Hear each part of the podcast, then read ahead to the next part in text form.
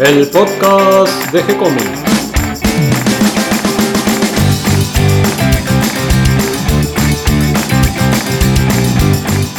Muy bienvenidos a un nuevo episodio de G-Comics. Hoy tengo un invitado especial, a Leopoldo Culés, editor de editorial El Sorsal, que es la editorial que publica las historietas de Asterix, Lucky Luck y Snowwood el Infame para Argentina, Paraguay, Uruguay, Chile y Bolivia. ¿Es así, Leopoldo? Exactamente. ¿Cómo está Gonzalo? Eh, para esos cinco países y arrancamos la semana pasada con los nueve primeros de Asterix y, el último, que es la hija de Vercingetorix, y tres Lucky Luke y un Snowwood. Y de acá a fin de año completamos toda la colección de Asterix y avanzamos con las otras dos. Sí, porque en la contratapa de la revista tengo en mis manos la hija de Vercingetorix, que es este, este último episodio de, Asterix, la nueva aventura. Eh, ustedes anuncian la colección completa.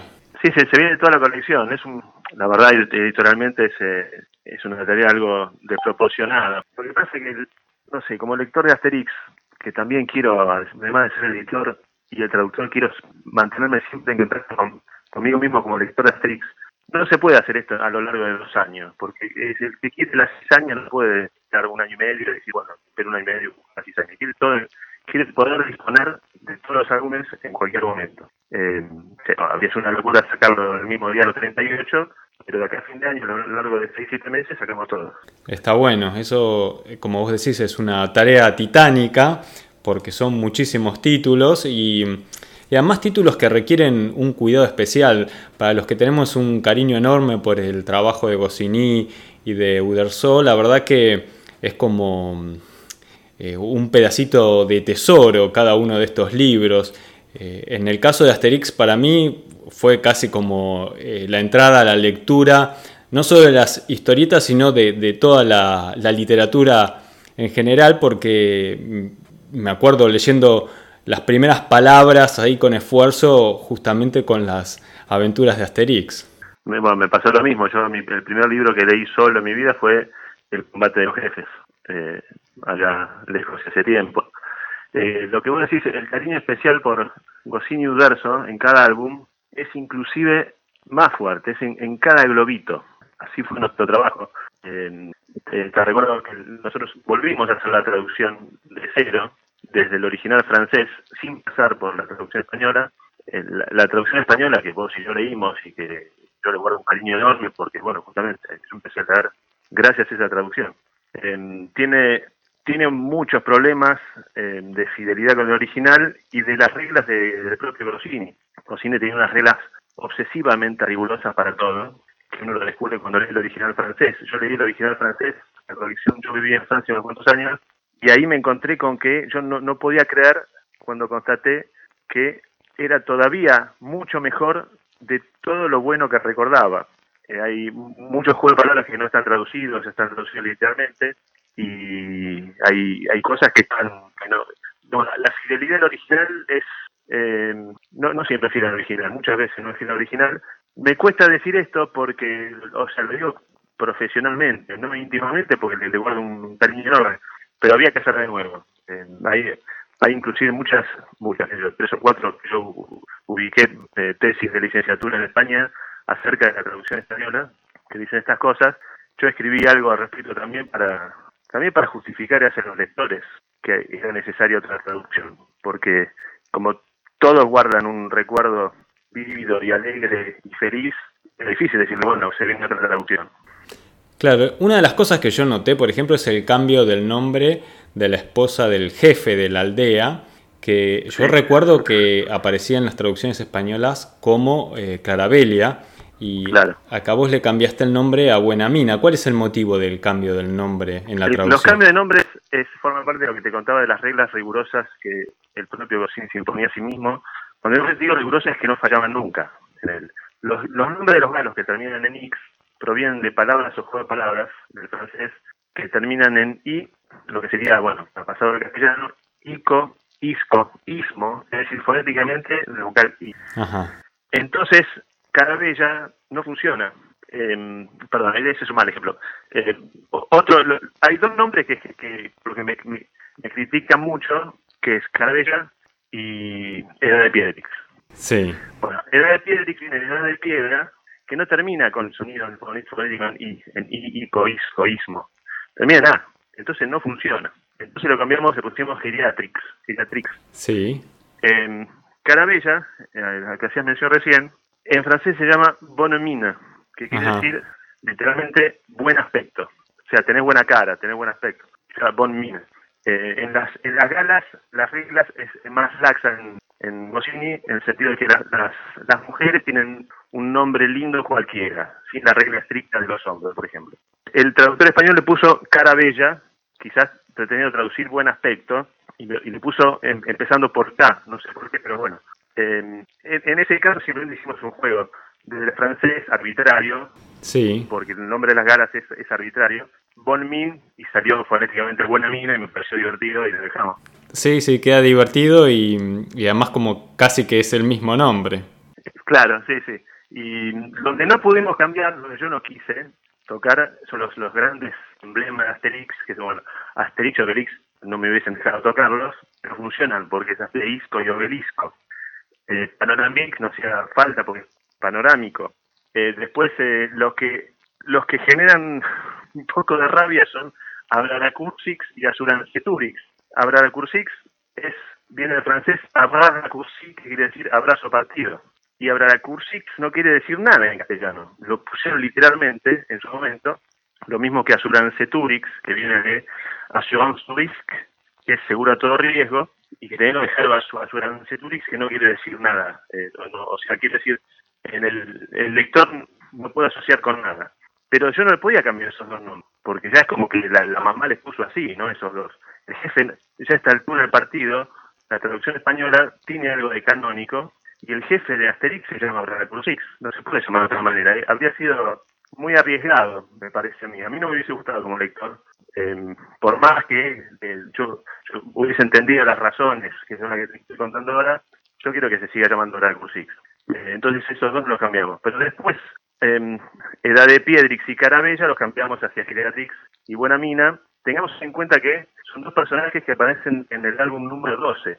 Goscinny guionó 24 álbumes, entonces si bien son personajes que a los que uno les tiene cariño y son, importantes, eh, aparecen tarde. Entonces yo puse el corte en ellos. Ellos se quedaron adentro del cambio de nombre y en durante Turix lo dejamos como siempre. Bien, más allá de los nombres que tienen su dificultad y todo esto que vos explicás, después em, algo que seguramente te debe haber encontrado varias eh, vueltas para, para encontrarle el mejor resultado debe ser eh, muchos de los chistes, porque hay mucho juego de palabras constantemente. Goscinny era un maestro con esto, y pienso que, que, algunos deben ser casi imposibles pasarlos al castellano, porque muchas veces el cambio de idioma se pierde el chiste. Tenés que buscar una alternativa similar, algo que se le parezca, pero no es el chiste original. Me, imagino que te debe haber pasado en varias partes. Eso fue un desafío hermoso, muy, muy difícil pero en eso no estuve solo. Yo hice la traducción de, todos los álbumes primero yo solo, donde dejé los avanzaba a cierto ritmo, me propuse mantener un cierto, cierto ritmo parejo. Ahora, cuando te propones eh, mantener un ritmo parejo en el tiempo de traducción, hay cosas que, que tenés que dejar más marcadas en rojo porque no salen rápido. Entonces yo dejé más marcadas en rojo algunas cosas, muy en particular algunos juegos de palabras que no salían, Después, Agustín Blanco es una excelente traductora del francés me revisó toda la traducción y después abrí el juego a unas 12, 14 personas más de amigos, conocidos, especialistas, incluso latinistas, humoristas y todo y cada juego de palabras fue saliendo. Salieron, nos propusimos que cada juego de palabras tuviese una traducción en juego de palabras. Eh, nunca nos dimos por vencidos pero un extremo fue un juego de palabras que estuvimos 12 personas, dos semanas, muchos de nosotros full time, sin hacer otra cosa. Y terminó saliendo. Pero si lo que pasa es que si, no hacíamos eso, y bueno, yo lo hubiese, me, hubiese sentido con, con culpa, ¿no? De, estar eh, no haciendo bien las cosas. Porque Asterix, el juego de palabras, ah, o sea, Asterix sin todos sus juegos de palabras es otra cosa. Es más, una hay lugares donde no había juego de palabras donde hay juego de palabras. Si querés te cuento un ejemplo. A ver. Em, en Asterix y los Godos, no sé si recordás que Asterix y Obelix eh, se visten de romanos para pasar desapercibidos caminando hacia Germania. Sí. Entonces lo descubren porque aparecen los dos romanos en calzoncillos a los que desvalijaron. Descubren que Asterix y Obelix están disfrazados de romanos, entonces los romanos se buscan así, buscan romanos, eh, sospechándolo de galos, empiezan a sospechar de sí mismos. Entonces hay un globito, una viñeta donde hay un romano que se escapa de otro romano y la traducción literal del francés es soy romano, soy romano, soy romano. Y en nuestra traducción pusimos no me peguen, soy romano. por, por, ¿no? Sí, sí, sí. Eh, entonces preservamos el, sentido original y le agregamos un, guiño. Un, guiño más localista. claro, algunos lo entenderán, otros no, pero en, en ningún caso, por poner un guiño, afectamos el sentido original. Y ese debe haber sido el tercer desafío, eh, porque como la edición es también para varios de los países que, que son este, linderos con la Argentina, como Bolivia, Paraguay, Uruguay, eh, pienso que hacer una traducción demasiado argentina también es una dificultad para los juegos de palabras en, otros países. Eh, bueno, el caso de Buena Mina, ahí, eh, ahí te jugaste por, me parece, por un argentinismo. Totalmente, sí. Pero no sé cómo lo habrás tratado en general. Mira, eso viene bien que, que hablemos de esto, porque hay, hay como un malentendido, por ahí, no sé, en, algún, en los medios salió en algún momento que, es una traducción rioplatense, no tiene nada que ver con una traducción rioplatense. Esto es una traducción al castellano neutro, porque a lo mejor alguien que lee es una traducción rioplatense piensa que Asterix habla de Cheo Belix, eh, venía, acompañarme a cazar cabrías. Sí, o que esté en voz. Que no, vos tampoco. Ese Asterix ese, ese europeo del 50 a.C., no puedo hablar como un porteño o un argentino en general, es imposible, sería ridículo. Eh, habla de tú, no habla de vosotros, sino de ustedes, pero no mucho más. Lo que sí me permití yo fue unos guiños, pero por ejemplo, hay, hay más de 300 nombres en total, y yo me había permitido 15 guiños, ¿no? como bueno, a mí es uno de ellos, pero yo especulo con que un chileno, un uruguayo, sabe que nosotros decimos minas, entonces tarde o temprano le encuentra la, la vuelta. A algunos quizá le cueste un poco más, pero eh, con relación a esto y con relación al vocabulario, no sé si te pasó vos como lector, yo me acuerdo de chico que en Asterix hay palabras que yo no entendía, es más, hay palabras que yo aprendí con Asterix. Por ejemplo, olor nauseabundo. Sí, o majaretas. la palabra majareta también. Eh, que es, bueno, majareta es un ejemplo, pues el majareta no se dice en Argentina, pero yo aprendí cómo se dice loco en España. Y eso para mí, como nene de 8 o 9 años, a mí me sumaba. Aprendí una cosa nueva. ¿Cómo se habla en otro lugar? Yo, no sabía que en otros países se hablaba un castellano diferente, lo aprendí con Asterix. Eso para mí suma, no resta, a condición de que sea de que de que no impida el entendimiento, ¿no? Si, bloquea el entendimiento es una porquería. Eh, no, no, nos no creo que nos haya pasado. Pero los guiños pasan las fronteras, eh, a mí me gustan. Por ejemplo, hay otro que, pues, un romano que se llama Pipí Cucús, por ejemplo. Bueno, ese, qué sé yo, eh, no sé si en Santiago de Chile van a entender lo que es. Pero lo que todos saben, tarde o temprano, es que todo es un chiste. Y si no lo entiendo, es el vaso medio lleno. Tengo un chiste por entender. Eh, entonces, eso es, para mí siempre el vaso medio lleno hay que ver con esto, con Asterix. Porque Asterix es un, acto de generosidad de, de Goscinny Universo que no tiene nombre. Hay un trabajo puesto ahí eh, descomunal. Eh, y, me interesa nombrar el universo también, porque no sé, no sé qué opinas vos, pero es como hay, es un diálogo entre la historia y el dibujo, sí, que no compiten, que se potencian, que juegan, que yo no vi ningún lado, es, es, descomunal lo que lograron. Sí, sí, se nota ese juego interno, ¿no? Como por detrás de, del escenario entre el dibujante y el guionista, aportándose ideas y, y con pequeños eh, agregados en, detalles que pone el dibujante en el fondo muchas veces, que no sé si están en el guion.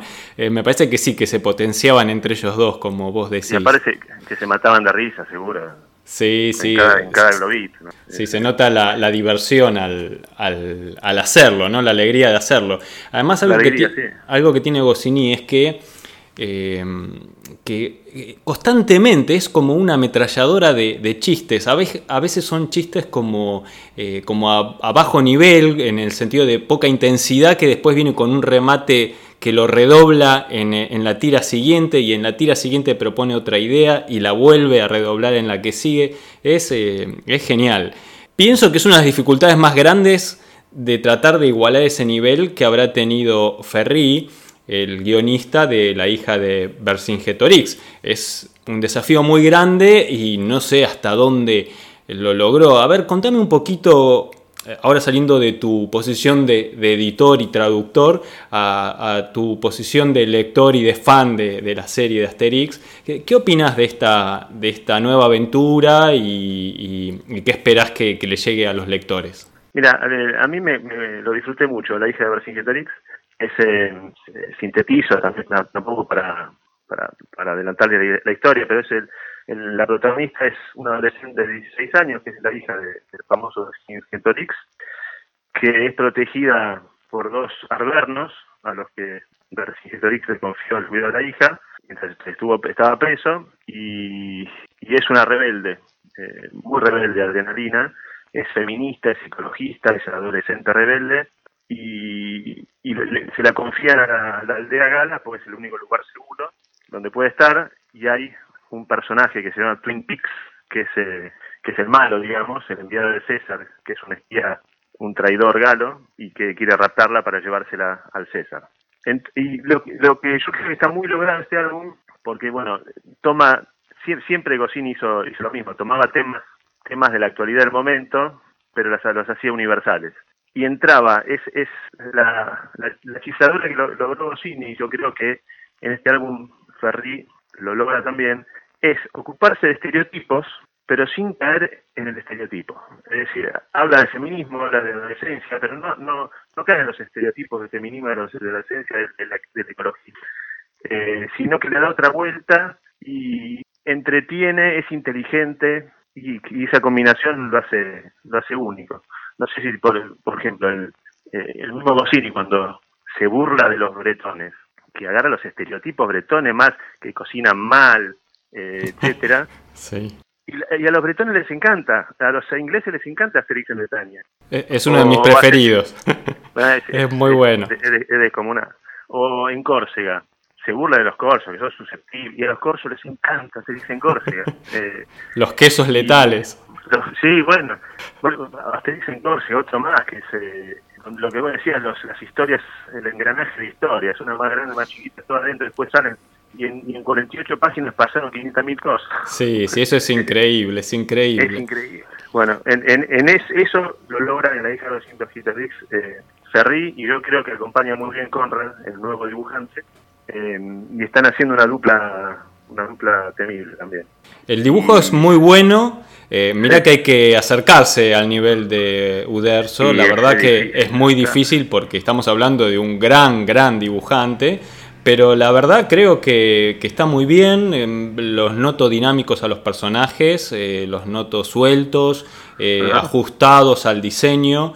tal vez el único que que me hacía un poquito de ruido en cuanto al ajuste con el diseño original es el César, pero después todos los demás personajes de, la Galia, eh, todos los de la aldea, tanto Obelix como Asterix eh, eh, y Deafix, todos los principales, seguro, lo mismo que el jefe. Mm, en general lo noté muy muy ajustado el dibujo, me encantó el trabajo de color, que además eso tengo que ah, felicitarlos a ustedes por la edición, porque la verdad que la edición es impecable me encanta el, color, la, precisión con que está hecho. No hay un solo fuera de registro.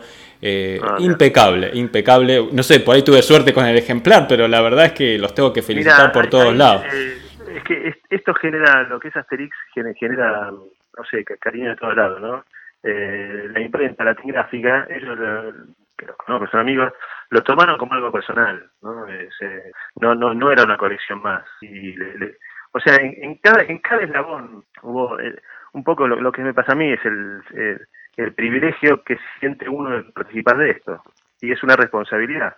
Eh, en cada eslabón, el imprentero también, el, papel que eligió, como lo que decía vos de los colores, la encuadernación, quedó, quedó precioso. Yo estoy muy, muy contento con esto. Y con los colores te digo también que en, en Francia los masters los eh, mejoraron muchísimo ellos mismos los colores originales hay un trabajo en toda la colección de colores que, los contrastes, está todo muy, muy, muy perfecto ya. Sí, sí, muy bien engamado, em, las tonalidades, las intensidades de los, de los colores, eh, incluso en las ediciones eh, antiguas, originales, eh, hay algunas páginas que tienen como colores excesivamente saturados, cosa que vi que se fueron corrigiendo y que en esta nueva edición lo han tenido muy muy en cuenta. Además hay muchas páginas que transcurren de noche y ahí está todo en unas tonalidades como más oscuras que, están muy bien en el clima, bien logradas.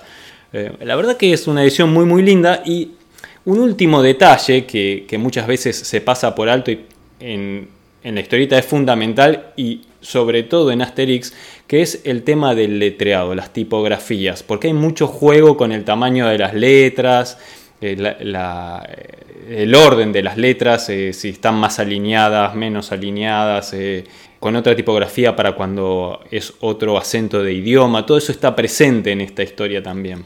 Fue auditada. Yo dije, bueno, está bien, no tengo problema, al contrario, siempre suma. Bueno, contrataron a un auditor externo, que hasta hoy nadie sabe quién es, que, que, fue descomunal. Yo quedé muy impresionado porque me hiciste acordar por las tipografías y las letras y los tamaños, que, que por a veces se nos escapaba que el, tamaño, no sé, de una, una, onomatopeya, una letra de la onomatopeya era un poco más chica o, era más negrita de lo que pusimos nosotros, señalaron cada cosita y entonces en Asterix es una marca tan cuidada que no puede fallar nada. Entonces a, uno le contagian esa, esa, esa exigencia y, la verdad que aprendí mucho con eso. Finalmente, eh, con respecto a la tipografía, eh, si bien esta es toda una tipografía hecha en, en computadora, que se nota sobre todo en los globos de diálogo normal, mucho menos en, donde está todo este cuidado del trabajo del tamaño de las letras, esos globos, la verdad que están como más sueltos. Eh, no sé qué opinas vos, pero yo le tengo un cariño enorme a las ediciones originales que, tenían el, letreado a mano, ¿no? Sería como ya llegar a ese nivel en algún momento sería como la gloria total. Pero pienso que en estas ediciones nuevas, eh, incluso en la edición francesa, también debe ser eh, toda tipografía hecha en computadora. las, las onomatopeyas no. Eh, las onomatopeyas son dibujos. Ahí está el, diseñador que trabaja con nosotros, Osvaldo Gallese, que es, que es un artista, ¿no? Y, otra vez, otro eslabón que se lo tomó como algo muy personal para que salga perfecto. O sea, el hecho de que las onomatopeyas sean dibujos, es que en un globito a lo mejor puede estar 45 minutos para hacer esa onomatopeya, ¿no? Eh, y, son justo perfecto y que después viene una auditoría que le dice, ojo acá que hay que subir la un poquito. Y estamos hablando de 38 álbumes. El trabajo de Osvaldo fue titánico también. Fue, a mí me conmueve un montón. Y un secreto así de cocina que te quiero preguntar. ¿Cómo manejaron el tema de los derechos? Porque hay ediciones en, en castellano de, de Asterix, eh, de Editorial Salvat, de Editorial Planeta. Eh, no sé si todavía hay alguna edición más antigua de otra editorial también circulando. ¿Cómo, cómo es esa cuestión un poquito más, más técnica de, comercial de la parte editorial y de los derechos, eh, justamente con respecto a estas otras editoriales, la división por países? los derechos son por, por territorio, por lengua y por territorio. Nosotros tenemos los derechos en castellano en los cinco países del Sur. Eh, los, los que mencionaron el planeta fueron en coedición con nosotros también, arrancamos en, de 2015 a 2019, pero hicimos nada más los 24 primeros, y ahora, eh, bueno, estamos nosotros solos, los, todos los 38. Los de Salvat son para España y algún país que me pierdo América Latina. En México también tiene su propia traducción, creo que ahora la hace la RUS, pero, pero ahora en, el, en estos cinco países del Cono Sur los únicos Asterix que pueden circular son los nuestros. Mira qué bien, qué, qué responsabilidad, qué, qué, honor. No, pero exactamente, exactamente. Es, mucha responsabilidad, mucho, mucho honor también, sí. Eh, y, arranca ahora y, es para cuatro años el contrato de este autor y recién empieza este trabajo, ¿no? Ah, recién empieza. El, Debe estar trabajando, claro, hace rato ya trabajando.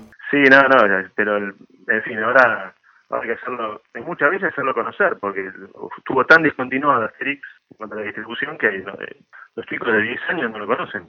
O a lo mejor le escucharon hablar al padre, o el padre nunca les habló porque total no lo consiguen en la librería. Y ahora lo que, lo que queremos hacer nosotros es no solamente hacer, no solamente distribuir 38 álbumes, pero que pase lo que nunca ah, pasó. qué bueno. Es decir... ¿Y, lo van a distribuir en, librerías? Eh, ¿También van a buscar otros canales? No, en librerías, en librerías y por, por internet, por la web. Eh, y eh, por eso por eso el formato. ¿Viste? El formato es un poquito, es ínfimamente más chico que el anterior, pero es un formato que se adapta bien a la impresión digital. Entonces, se pueden imprimir de menor cantidad de ejemplares para que nunca esté agotado. Esperemos que tengamos que imprimir siempre muchísimos ejemplares, pero puede pasar que al cabo de un tiempo el, el, álbum, poner el, el, 32, esté faltando, pero no se esté vendiendo mucho y, se imprimen 100, que con este formato eh, eh, las máquinas bien adaptadas y, no está agotado nunca.